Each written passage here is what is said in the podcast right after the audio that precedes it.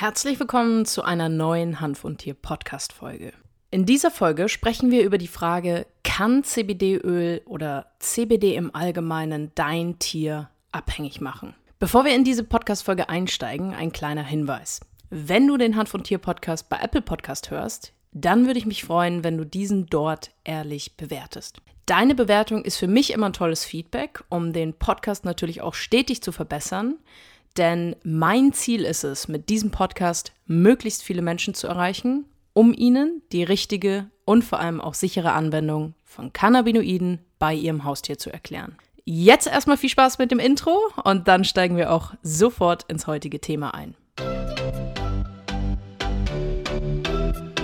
Hanf und Tier, der einzigartige Podcast der Wissenschaft. Viel Spaß mit deiner Gastgeberin Susanne Gruber.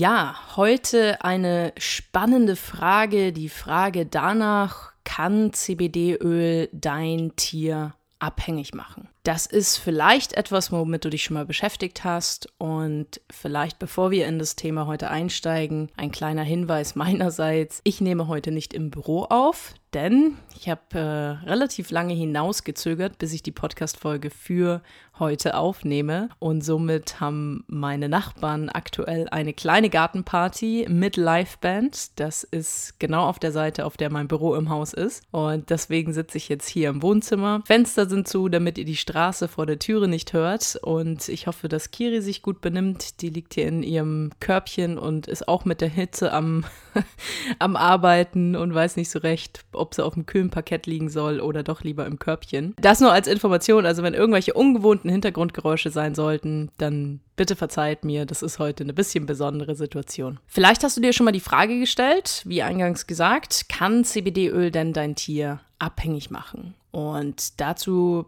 kann ich dir eigentlich nur sagen, nein, CBD kann weder Mensch noch Tier abhängig machen. Vielleicht ein bisschen mehr Infos, damit die Podcast-Folge heute nicht nur eine Minute lang ist.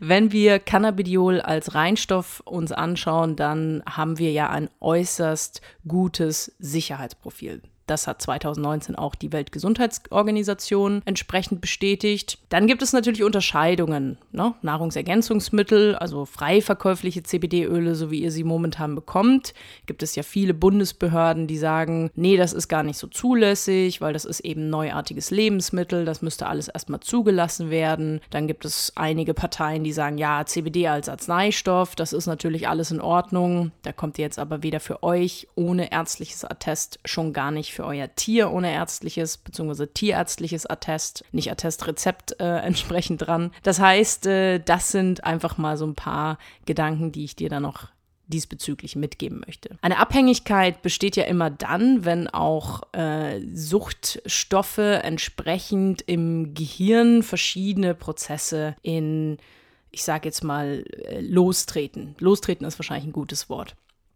Und zwar zum Beispiel bei, wenn wir jetzt bei uns Menschen gucken, Alkohol oder auch zum Beispiel Nikotinsucht, gibt es ja gewisse Areale im Hirn, die dann Dopamin und gewisse Glückshormone ausschütten und äh, die uns dann letzten Endes, also das, was unser Körper uns dann durch diesen von außen hinzugefügten Stoff ausschüttet, sagen wir, ah, okay, das ist cool, damit fühle ich mich gut, das möchte ich gerne wieder. Unsere Tiere können ja glücklicherweise solche Entscheidungen nicht treffen. Das heißt auch zum Beispiel Übergewicht beim Tier ist ja absolut menschengemacht. Wenn wir da zu viel, ich sag mal in Anführungszeichen, falscher Tierliebe ähm, an den Tag legen oder wenn wir vielleicht uns nicht so gut mit der Ernährung auskennen, weil der Hund an sich kann ja nicht an den Schrank gehen oder die wenigsten, die wenigsten Katzen können an den Schrank gehen, den aufmachen, eine Dose aufmachen und sich entsprechend unermesslich viel Futter in den Napf tun. Wir haben natürlich, wenn wir zum Beispiel da über die Ernährung sprechen und gewisse gesundheitsgefährdende Verhaltensweisen, dann muss man natürlich sagen, dass sich auch natürlich die Ernährung unserer Tiere entsprechend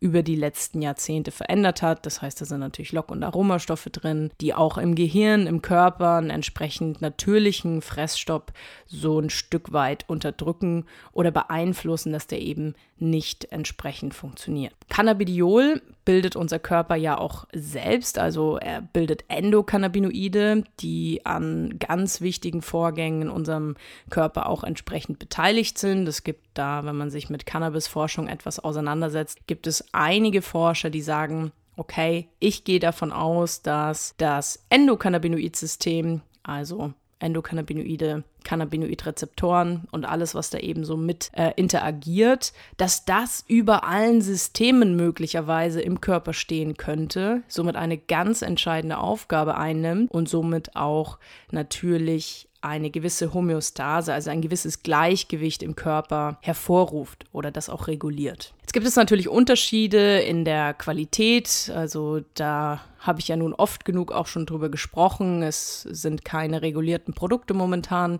Das heißt, es kann natürlich sein, dass der Körper deines Tieres auf ein möglicherweise synthetisches Cannabinoid anders reagieren würde als vielleicht auf ein pflanzliches, wirklich hochwertiges Produkt. Das muss man ehrlicherweise oder ich muss ehrlicherweise sagen, es gibt halt momentan keine Langzeitstudien bei Mensch als auch bei Tier, in denen wir uns irgendwie mal angeschaut hätten, wie reagiert denn diese Art, also Art im Sinne von Mensch, Hund, Katze, Pferd, wenn ich diesem Organismus über 5, 10, 15, 20 Jahre, je nach Tierart, dann natürlich vielleicht auch ein bisschen weniger, äh, entsprechend CBD zufüge. Also gibt es da irgendwelche Veränderungen? Welche Prozesse im Körper verändern sich? Generell ist meine persönliche Meinung aber, dass eben Cannabidiol im Vergleich zu anderen Stoffen ein äußerst gutes Sicherheitsprofil hat und wir daher im Vergleich zum Beispiel zu zugelassenen Medikamenten nicht viel befürchten müssen. Ich bin ehrlicherweise auch der Meinung, dass wenn irgendjemand mal in Zukunft etwas anderes behauptet und behaupten würde, dass Cannabinoide schädlich in der Art und Weise oder in irgendeiner Art und Weise sein könnten, dass man da sehr gut hingucken muss, wer denn Interesse daran haben könnte, solche Aussagen zu fördern. Damit will ich keine Verschwörungstheorien oder keine Meinungmache irgendwie betre betreiben. Äh, es ist einfach so, wenn man sich anschaut, das Thema Studien ist natürlich,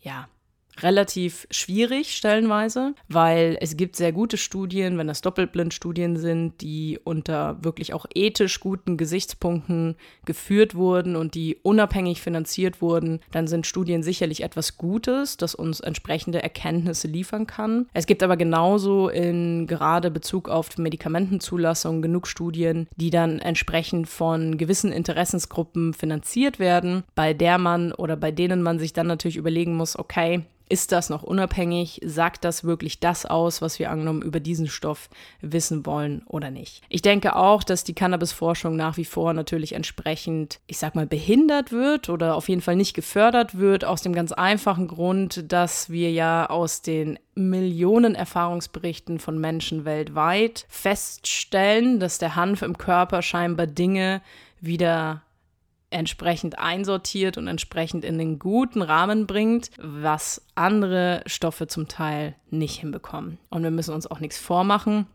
Ich denke, ich werde in den nächsten Wochen und Monaten da nochmal vermehrt auch auf gewisse Themen eingehen. Es gibt eben natürlich großes Interesse von beispielsweise jetzt der Pharmaindustrie, dass man sagt, hey, wir haben hier ein zugelassenes Medikament, wir haben da Forschung reingesteckt. Das ist in der Herstellung jetzt für uns relativ günstig, aber wir wollen das natürlich weiter verkaufen. Ne? Da muss man jetzt auch nicht irgendwie ängstlich drüber sein, aber es ist halt einfach so. Es ist, unser Gesundheitssystem ist ja auch irgendwo im Kapitalismus entsprechend angekommen oder ist schon lange im Kapitalismus auch entsprechend vorhanden. Das heißt, diese Industrien haben natürlich großes Interesse, ihre Produkte zu verkaufen. Nichtsdestotrotz gibt es natürlich auch einen großen, eine große neue Bewegung, auch von der, äh, ich sag mal, alternativeren Pharmaindustrie, die jetzt zum Beispiel im Bereich des medizinischen Cannabis einsteigt und das wächst auch immer mehr. Ich persönlich denke, dass man da langfristig sicherlich auch weil man im Kopf behalten muss, dass eine Pflanze natürlich gewisse Abweichungen hat und nicht nach gewissen Standards immer die gleiche Qualität, also zum Beispiel in jeder Blüte die, der gleiche perfekte Wirkstoffgehalt wie in einer synthetisch produzierten Tablette sein kann. Es ist so, Pflanzen weichen einfach ab. Ist mit Pilzen, ist mit Petersilie genauso. Ein Blatt hat mehr Vitamin C als das andere. Das ist halt einfach so bei einer Pflanze. Was ich damit sagen wollte, ist aber, ich denke, dass man pflanzlich da schon sehr, sehr gut bedient ist und eigentlich auch viel besser fährt, als sich langfristig vielleicht auf synthetische Cannabinoide einzulassen. Wie du ja siehst, so auch die letzten Folgen, Thema Fake-CBD-Öle oder auch das Geschäft mit der Gesundheit, ja, ist das, womit ich mich momentan natürlich auch beschäftige und wo es die nächsten Wochen und Monate auch einfach weitere Folgen geben wird. Ich weiß noch nicht so genau, wie all die Impulse, die ich auch so in den letzten Tagen und in der letzten Woche nochmal neu für mich dazu bekommen habe, wie ich das so letzten Endes auch in den Podcast einfließen lassen kann. Aber ich habe da so ein paar Ideen, dass wir natürlich zum einen dem Thema Hanf sehr treu bleiben und äh, zum anderen aber natürlich möchte ich das sehr gerne mit euch teilen. Nachdem die letzten Folgen immer sehr, sehr ausführlich waren, würde ich sagen, lasst uns hier diese Podcast-Folge beenden. Wenn dein Tier langfristig CBD bekommt, musst du dir keine Sorgen machen, dass dein Hund, deine Katze oder dein Pferd davon abhängig werden kann.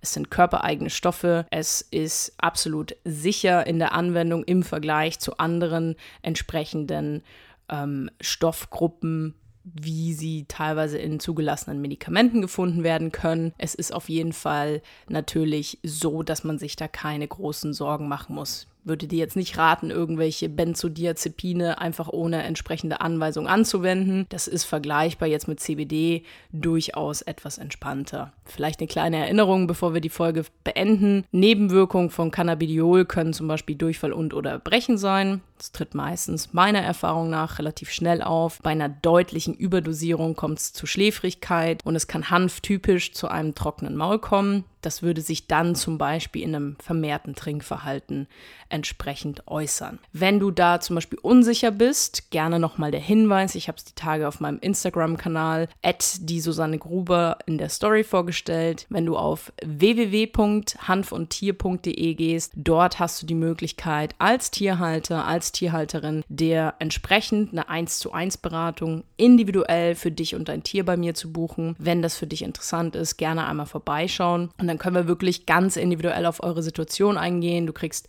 vorab von mir einen Fragebogen, in dem ich einfach eine möglichst ausführliche Antwort von dir natürlich benötige, dass ich wirklich einen guten Einblick auf die Situation von dir und deinem Tier bekomme. Das ist ganz bequem bei dir von zu Hause aus wahrnehmbar und dann können wir uns wirklich angucken, hey, ist Cannabidiol für dein Tier wirklich die richtige Anwendungsmöglichkeit, die Therapieform? Können wir es eventuell mit anderen Dingen noch kombinieren? Gibt es vielleicht zum Beispiel offensichtlich Themen wie Ernährungsstress und so weiter und so fort, bei denen ich dich unterstützen kann, damit du da wirklich entsprechend auch noch Schritte eigenständig implementieren kannst, damit du wirklich die Gesundheit deines Tiers ideal dann auch entsprechend ja, umsetzen kannst. Wenn du Fragen zu dieser Hanf- und Tier-Podcast-Folge hast, dann kannst du mir gerne jederzeit auf podcast.hanfundtier.de eine E-Mail schreiben oder du findest mich auch, wie vorhin schon erwähnt, unter die Susanne Gruber auf Instagram. Das ist immer eine tolle Plattform, weil mir persönlich Instagram ganz gut gefällt, auf der ich euch auch in entsprechenden Stories und ja,